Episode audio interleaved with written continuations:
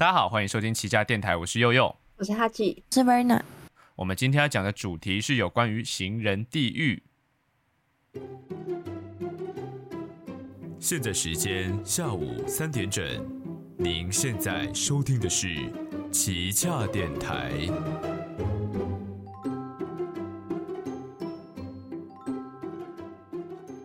好，那我们为什么今天会讲行人地狱这个主题呢？其实这个主题应该已经被讲到烂了，就是因为自从那个台南孕妇撞人那个事件，就是就是一个蛮震惊社会的这个事件之后，其实大家就越来越关注行人地狱这个议题。那为什么今天还是要讲这个呢？其实主要是呃，目前行人地狱的这件事情，其实讨论还是有点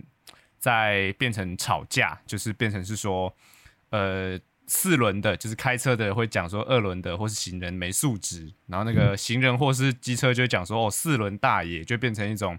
很像变成一种社会上的争吵。对，那如果是争吵，就是我们就可以值得把这件争吵的事情拿来谈谈，因为我们以往谈的议题都是跟吵架的有关的。对对对，所以有有争吵的地方就有旗下的电台，所以我们今天是想来讲，所以我们现在就马上进到我们的第一单元五 G 宽带机。啊，五 G 宽带机。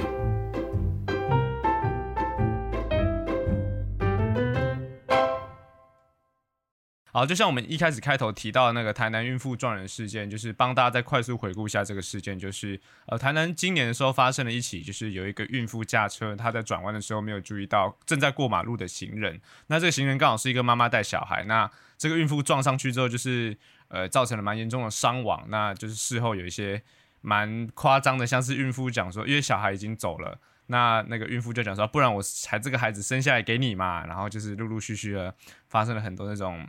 令人痛心的事件。那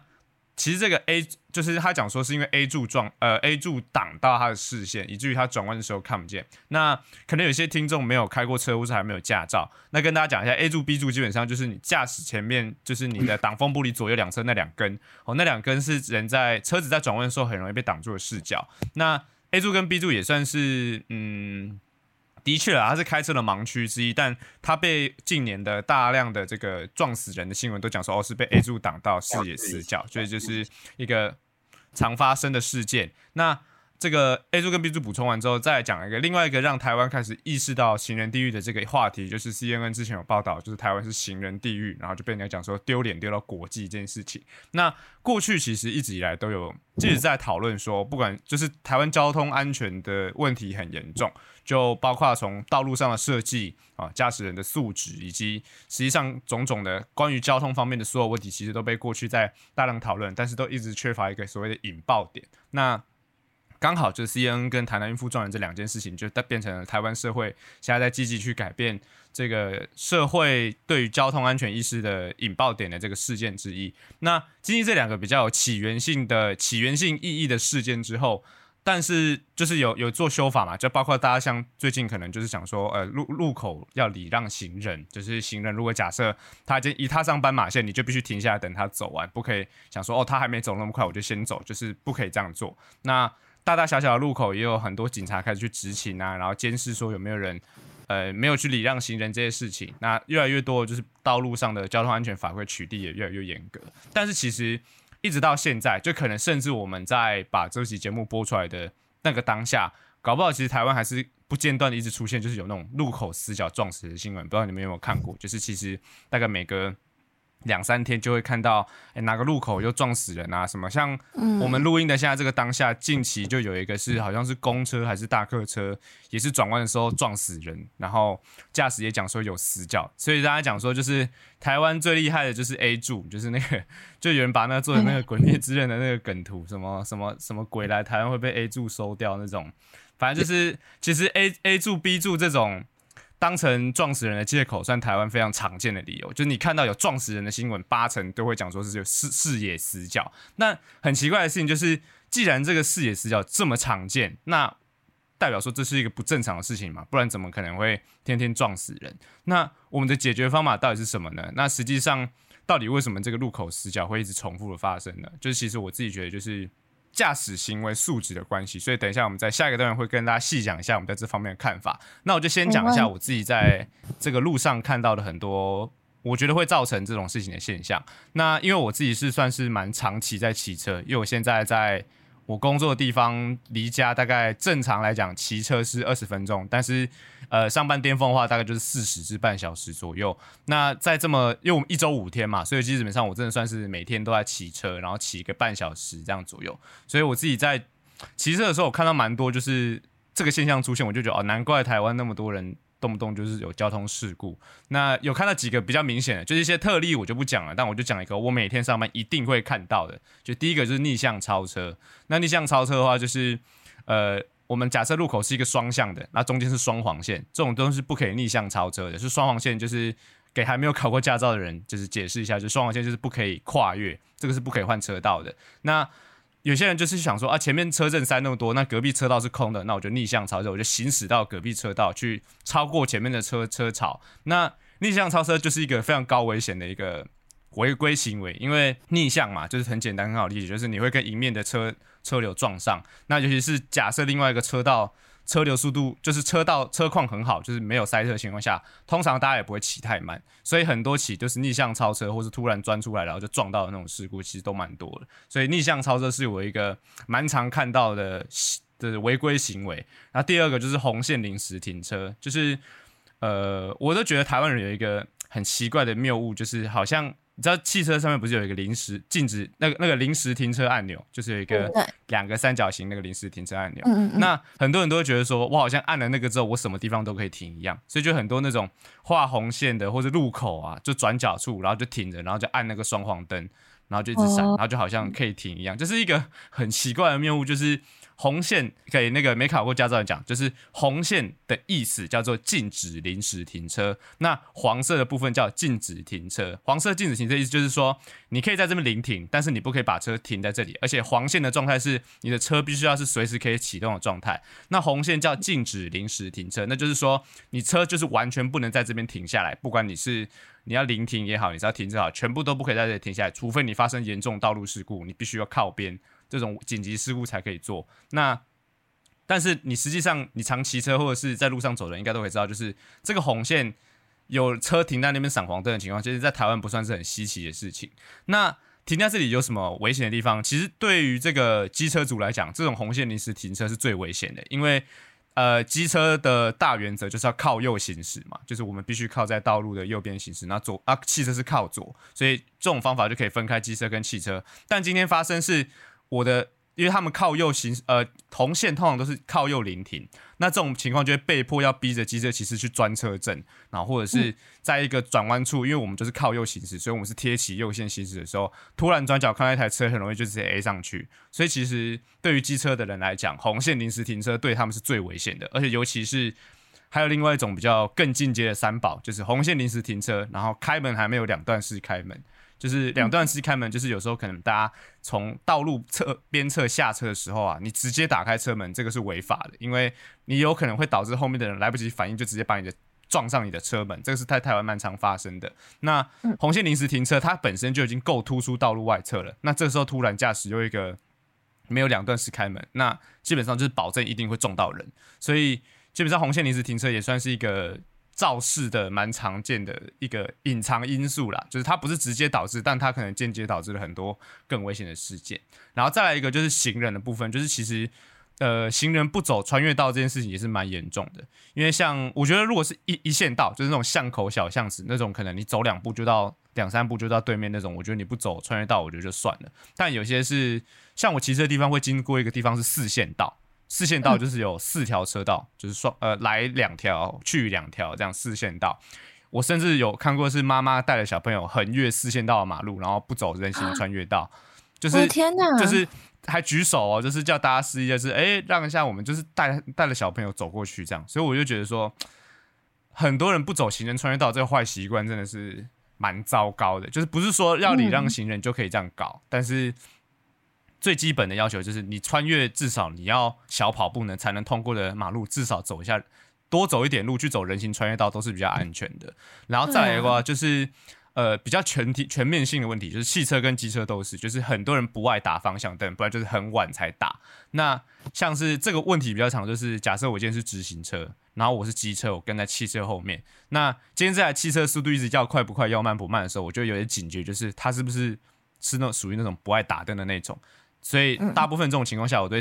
在下意识的再把车距再拉更远。那通常都会就是果不其然，就是他突然就是打了一个右转灯，然后急转弯，然后通常这种时候，如果你的车距留不够大，你一定就是会撞上去，因为转弯会放慢速度嘛。那方向灯不打，就是变换车道的时候不打灯，所以有可能你突然一个左左换车道就会撞，导致后面的人跟着撞上。所以方向灯不打也是一个蛮严重的问题。然后再来就是一个机车主太爱钻车缝，就是像有些是专车缝，不是只说你停等状态去。从那个汽车中间转过去，是在行驶状态，有些车子会抢快，会觉得你骑太慢，他就会硬是从你身边一个很细的缝隙这样转过去，就是可能你跟前车只留一点点，但是你们两个是错开的，然后他们就从你中间这样钻进去这样子。那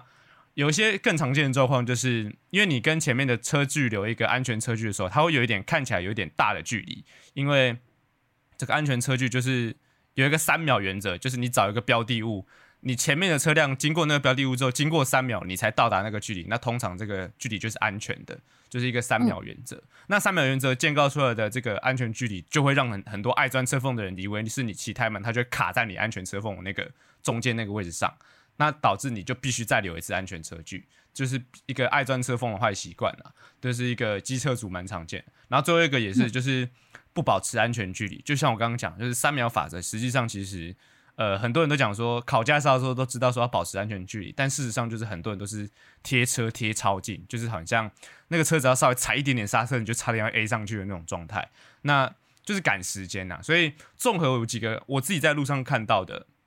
就是近期哦，就是已经现在颁布交通法规，就是好像大家要大执法，然后要严惩，就是这个交通的这个。乱象的时候，其实我自己还是每天不断的在看到我刚刚讲那些常见的违规情况，就是这些我刚刚讲的以上提到都不是说我好像两三天才遇到，是我每天骑车一定会看到，就是不可能没看到这些事情。那这是一个蛮夸张的频率，就是你考过驾照就知道，我刚刚讲这些都算是交通的，就是考照的时候的那种智障题，就是你看了就知道怎么回答送分的那种。那这么多智障题，但大家的遵守情况却非常异常的低。那这个时候就是势必要想说，那到底是我们整个制度发生了什么问题？所以呢，接下来我们就进到我们的讨论环节，快告诉老师说，熊熊，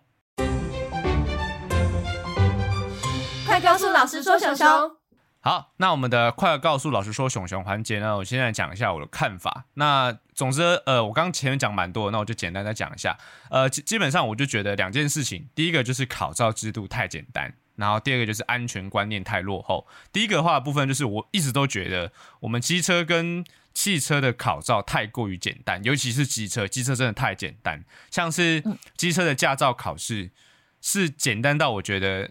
不合理的状态，因为我我自己认为说，你要应该要考到要认真去念，然后要花时间准备，然后考试的时候还觉得你不一定考过，那个才是正常的考照方式。就是因为老实说，你所谓的骑机车、开车这两件事情，它是它的意思，你把它转一层来看，它就是你要驾驶一个机械在人很多的地方行驶。那这个机械，老实说，也不是说什么机车可能还好。机车骑就是这个这个东西是有高的，你可以骑到很快速的，就这个东西是可以造成致命性的。所以你让人民太过于简单的就操控这种带有危险性的机器，那势必它的考照就是要严格一点嘛。就是包括像你今天你开起重机，你开对高机，其实都要有相关证照。那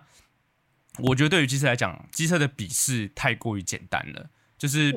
路考我觉得就差不多那样，因为机车老实说你要弄再难，我觉得就没有意义。可是我觉得笔试太过简单，就会造成大量的人就算没有熟读交通法规，他也可以随便考就考过。那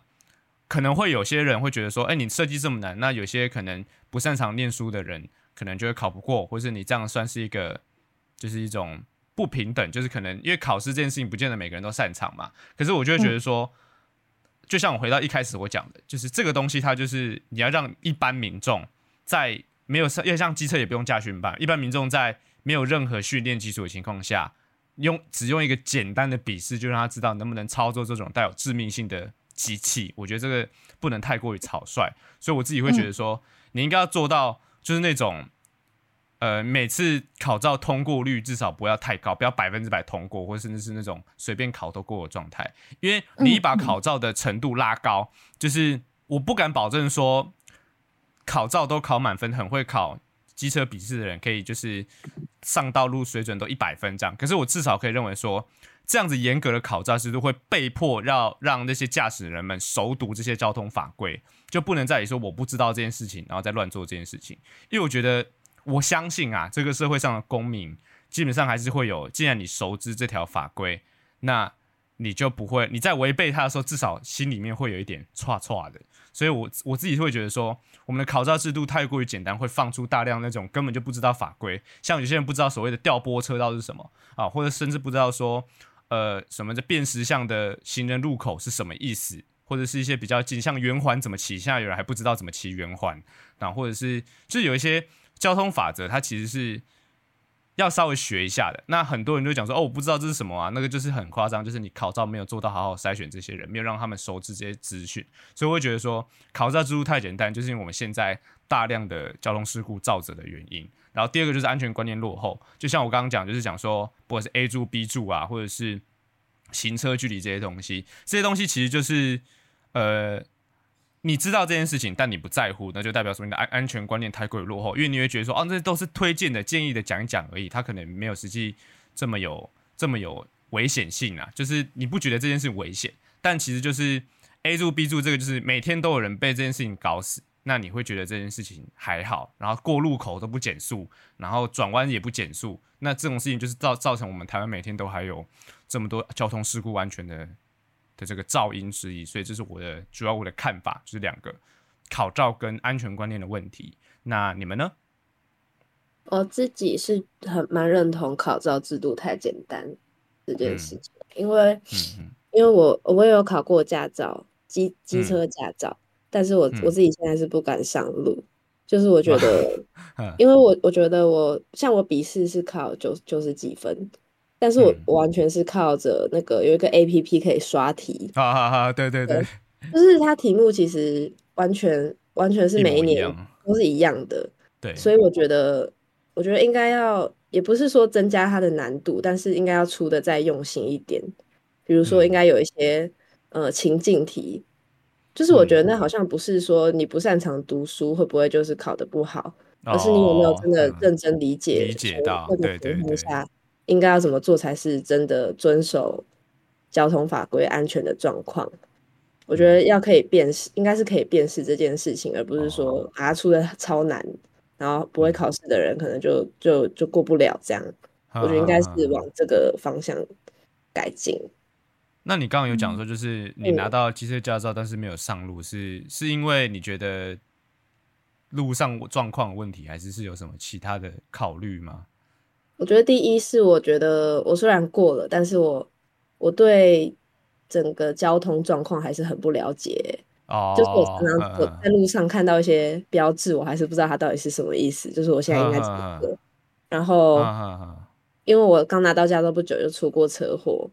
是是我自己的问题，所以我就有点心理阴影，就不敢上路，想说。就不想要出事情哎，对啊，因为像你刚刚讲说，就是耗字这个问题，其实耗字真的，台湾的耗字要稍微有有心的去了解一下，你才会知道他在做什么。那很多事情像是像有些有些区段是所谓的呃有时段才可以停车，就是地上会写说你这个几点到几点才能停车嘛。那很多人就是不知道，就是会一直停着，就甚至也是没在看。然后或者是可能像有些是呃。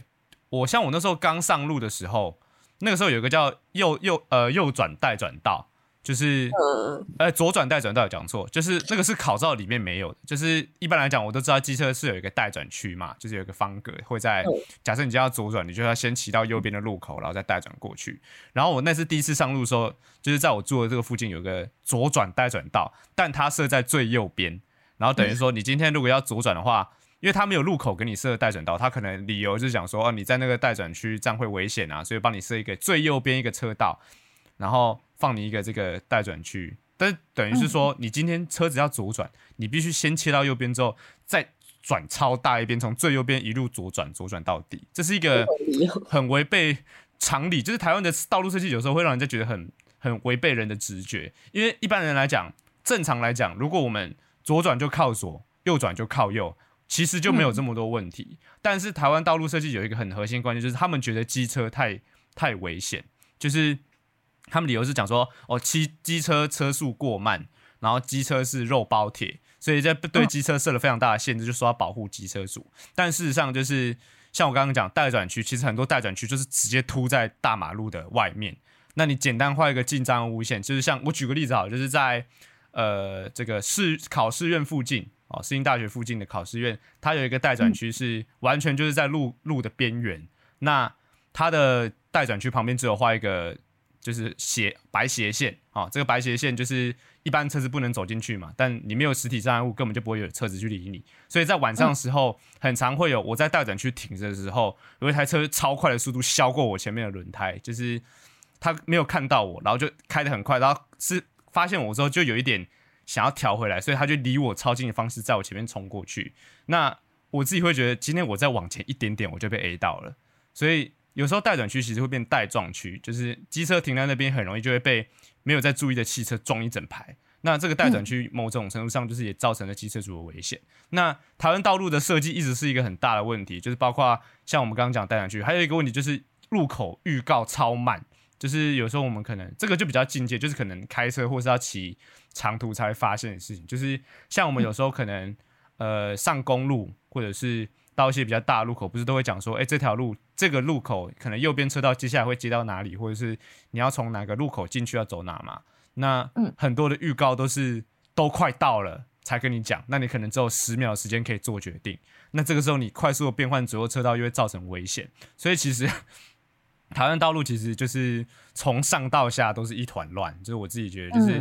政府这边在设计都没设计好。然后民众这边的交通安全观念又落后，就是我觉得有一部分就是因为像你刚刚讲说你不敢上路，我觉得有一部分就是因为这样子，就是整个道路环境的设计不够直觉，让人家不好理解。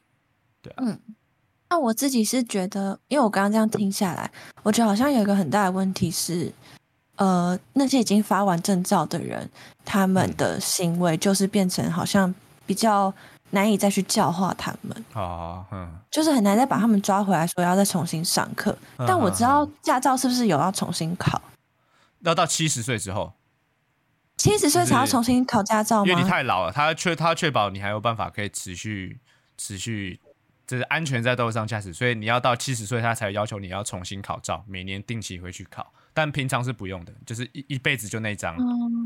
那我在想一件事，就是很多交通法则啊，那些法规都会慢慢的一直跟进。那怎么可以就是完全不再重新的教育人民要去怎么怎么要去学习这些法规？所以会让我觉得，那可能很多就是没有在关注这类。可能他没有在平常看那种法律新闻什么，他就是不知道现在不可以这样子了。然后他也可能 maybe 很幸运，就是这十年来这个法规更新之后，他一直没有被抓的话，他可能就会一直用这样的模式，直到最后真的出大事。所以我觉得很重要的一个点是，重新可能重新考试或重新上课这样子的方式，或甚至用线上的也可以。然后线上最后再让大家写个考卷，看你有没有认真的写。我觉得这些好像都还不错。嗯，对，其实其实像你刚刚提这件事情呢，我过去其实有稍微跟以前其他朋友讨论过，但那个时候 就是我们讨论到后面，有发现我们忽略一个很大的问题，就是像我们刚刚讲说重新考照啊，或者是线上上课然后发考卷，都忽略一个问题，就是台湾的各乡镇的城乡差距非常大。就是假设今天你的这套系统搬到华东。那你要去哪里升网络给他们上线上课程？那或者是哎，你要怎么让他们在？你要联络到他们，然后请他们到可能当地区公所考完试，然后再考过这件事情。就甚至有些人是不识字的，那有些人像不识字的话，是有方法可以去考驾照，这个是有办法的。只是他们有没有城市去考是另外一回事。但某种程度上，就是像我们刚刚讲说，呃，重新考照，它在乍看之下是一个很合理。就是我如果。照这个脉络这样想的话，其实基本上这这也的确就是我们要解决目前交通考照制度太简单的一个最佳解。但它的问题就是它的成本很高，就是你等于说你要可能每每五年就跟你那个机车汽车要那个检验嘛，那你可能每五年要去检测一次，或每十年检测一次，这其实都是一个非常庞大的社会成本。那要哪个单位去接，或者是哪一个单位要负责去更新这些考题，这其实都是一个政府很大的一个问题。因为像是这个政治学里面有个叫做官僚议价模型啊，就是其实政府官员他们的，就是这个东西的意思就讲说，政府官员他们的考量不会是以人民为考量。这个东西就讲说，其实每一件政策跟每一个方案在执行的时候，各部会都会有他自己的利益算盘，就每个人打的算盘都不一样。所以在这个时候，你的政策执行就会遇到很大的困境，就是你推了这个方案之后，谁要负责啊？啊，这个负责单位有有没有办法让这个负责单位没有办法推辞掉这个业务？这也是另外一回事情。所以就变成说，现在的话，可能我们能做的最简单的考试，就是从往后要新考到驾照这些人，让他们增加考照难度，让他们在取得驾照更困、更简单。对，但这个又会衍生一个问题，就是今天你考照弄太简单。呃，太困难会让无照的人大量增加，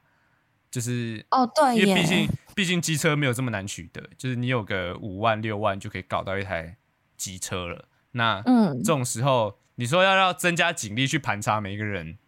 就是上街有没有就开驾照嘛？那可能警政单位又会抗议，就要又要头痛了，因为他们要加派警力去抓那个无照，因为他们不可能看到你就说哎。行照拿出来就是不可能嘛，他要有合理的拦查理由，所以等于说怎么抓无照就是另外一回事，所以等于说你要把那个考照制度设计在一个就是哎好像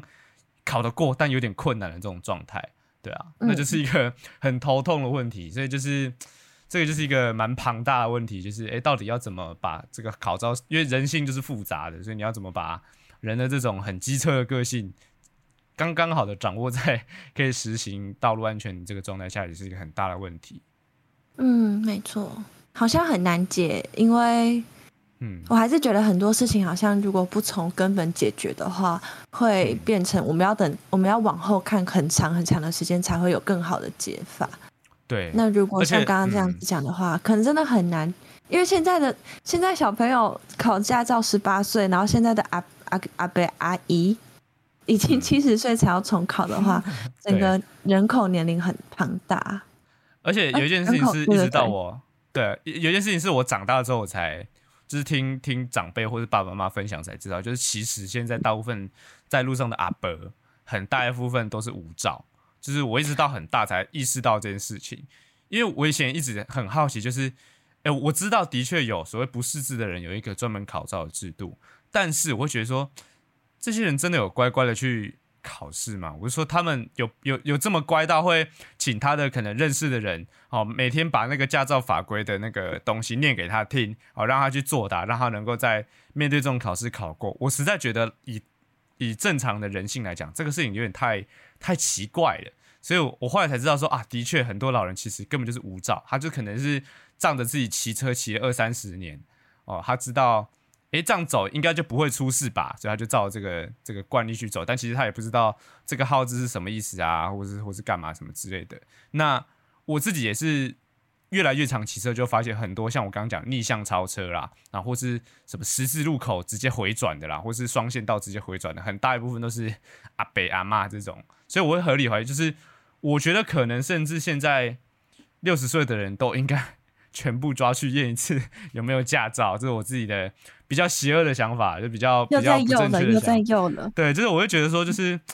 很大的部分，人家讲说讲个不正确的，好了，就简单补充一下，就是三宝，人家不是讲说，就是有那个什么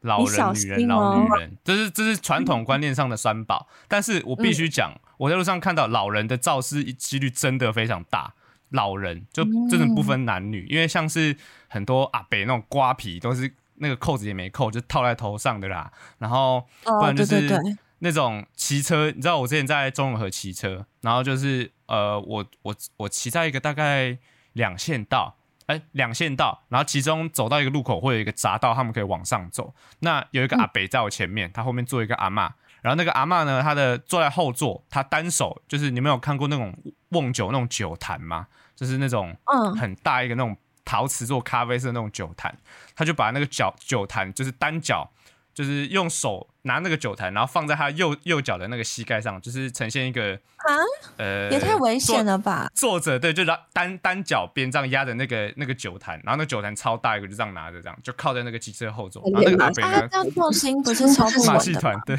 嗯，对啊，就是他拿这个方法很危险之外，那个阿北从最左边的车道，他想要上匝道，他就从左边一路右切到最右边车道，然后就是一个 行走式的超大型的危险危险物这样子。那超夸张，就那种超载的情况，然后不然就是像那种不知道你有没有看过，有些人会载楼梯那种大的铁铝梯，然后它会横放在脚踏边上。那呃，考过机车驾照的人应该知道，就是机车有所谓的车体宽度不可以超过一定尺寸，因为具体多少忘记了。但是像他们那种直接把整个梯子横着架在脚踏板上，或者在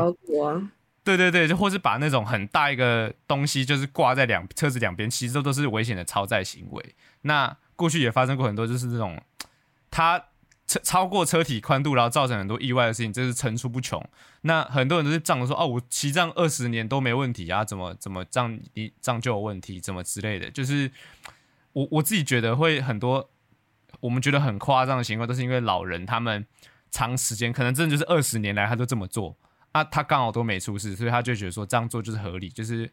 就觉得说就是这有什么好危险的，就是对他来讲这是一件安全的事情。那可能真的要出过事之后他才会知道，所以我会觉得说，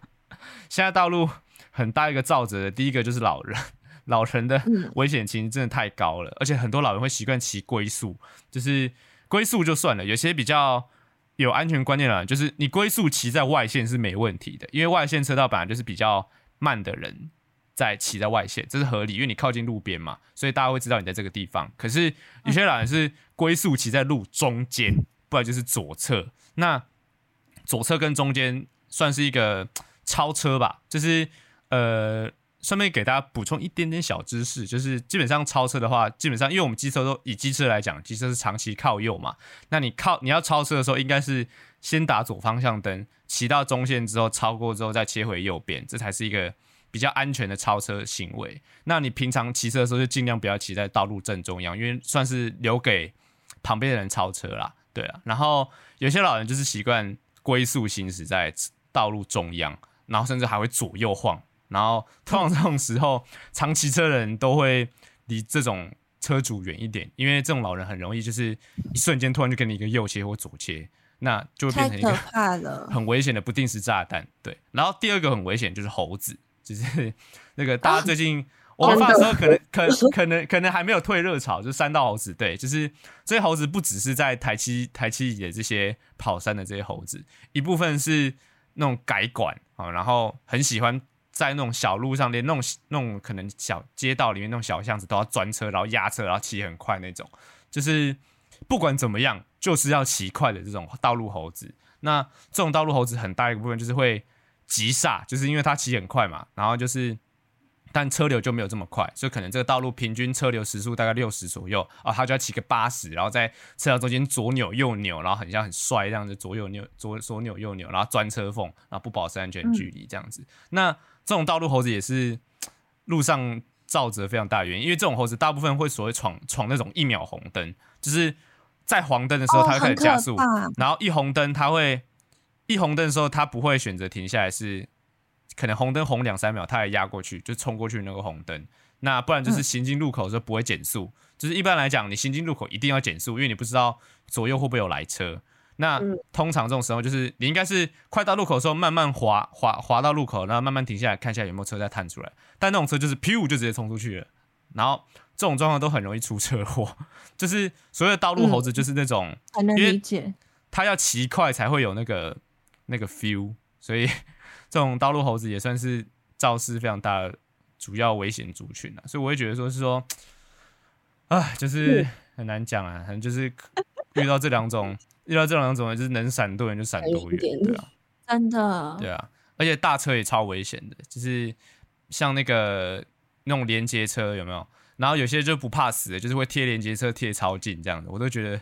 那个轮子跟机车其实差不多高诶，你怎么会敢贴它贴这么近？我就觉得这些人怎么胆子这么大，然后还要钻那种车缝。然后如果常在台北市骑车的，应该就会知道，就是公车也算是一个机车杀手，就是因为公车我不知道为什么台湾公车一定要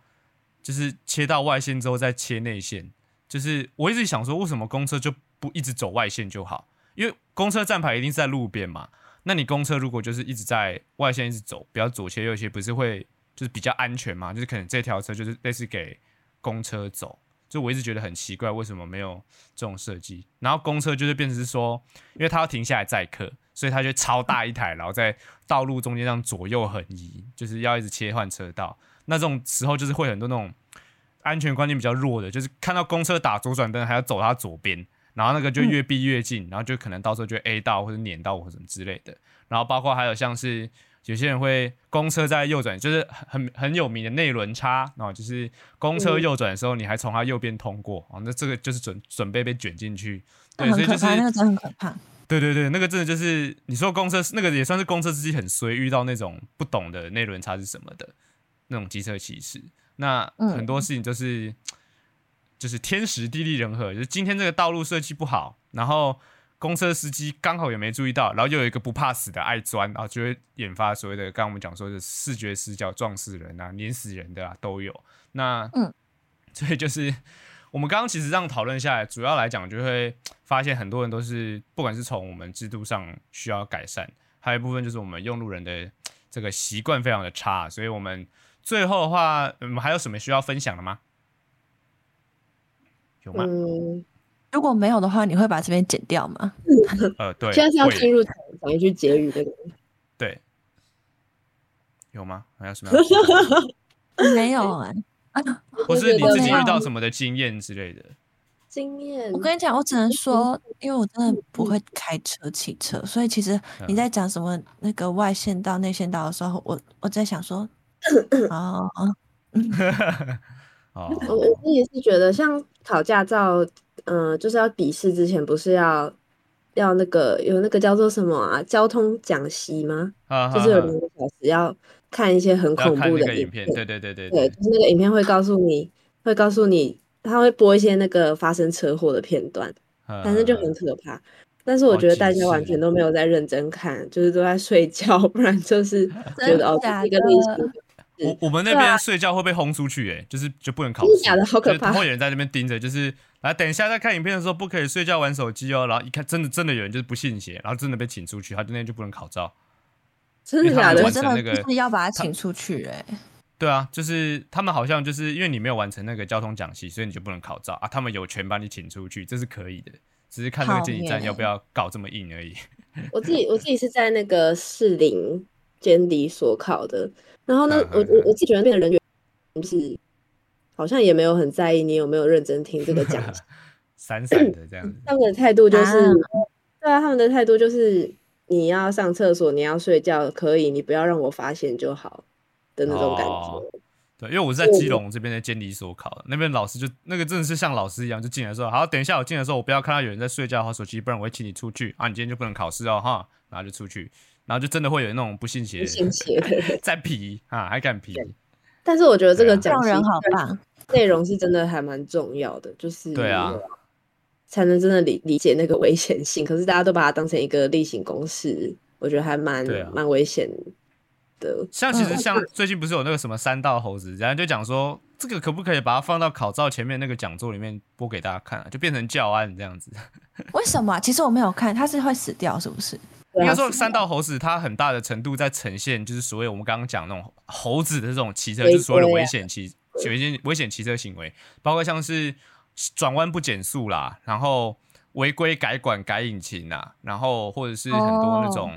像改引擎其实是也是就是跟人家打起外抛，对对对对对，哦，他那个死因就是讲简单来讲，就是因为我们刚刚讲说转弯减速是因为车子转弯会有离心力。那，嗯，他们就是所谓要进行所谓的压车，才可以把那个离心力压回来，你才不会抛到外面去。就是你如果像转弯的时候，你不是会沿着切线飞出吗？就那个理理化，就是讲说那个物体在行进转弯时候会沿切线飞出嘛。那他那个状态，他那个意思就是讲说，你今天转弯的时候速度太快，弯道你又压车压不过去的时候，你就外抛，就是抛到外侧车道去。那那个三道猴子的结局就是他骑车速度太快外抛，然后刚好有一台卡车。从转弯处过来，他就直接往卡车底下啪，然后就是变成一团肉泥这样子，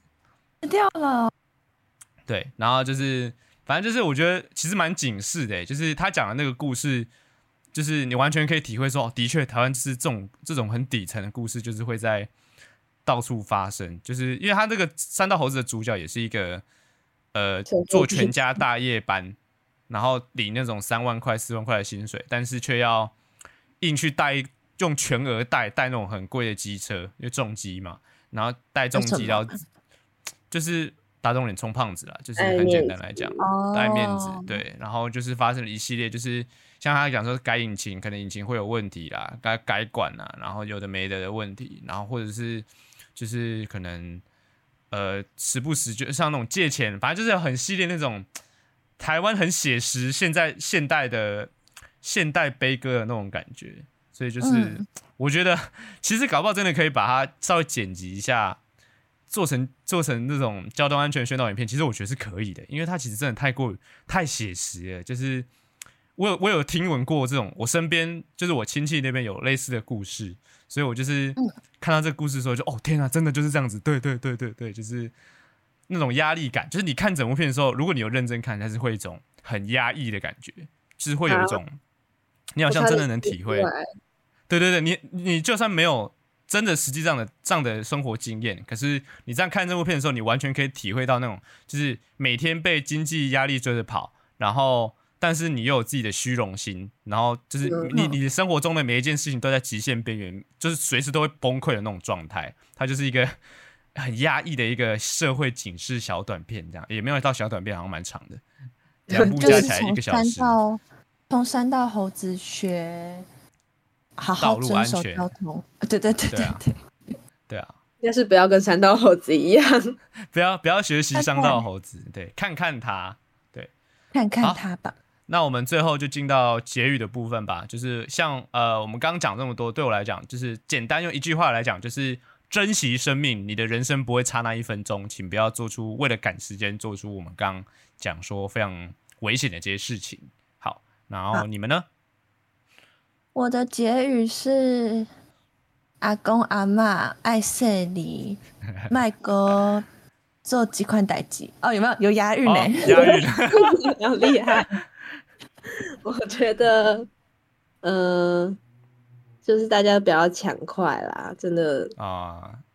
马路如虎口，马路如虎口，真的 有些事情这真的是讲烂，但是其实它真的就是真理。马路真的就是很危险，因为大家都是你开的这些东西撞到，就是随时都有可能你的小命就不见了。所以我觉得大家就是好好的爱惜你的生命啊！如果你觉得你的生命不值钱的话，也请不要去让别人觉得自己生命很值钱的人损失他的生命。就是请大家保护大家啊！大家保护大家。好，那我们今天节目就到这边差不多结束喽。有兴趣的话，欢迎追踪我们的 IG，也欢迎跟我们一起讨论哦。那我们下周五见，拜拜，拜拜。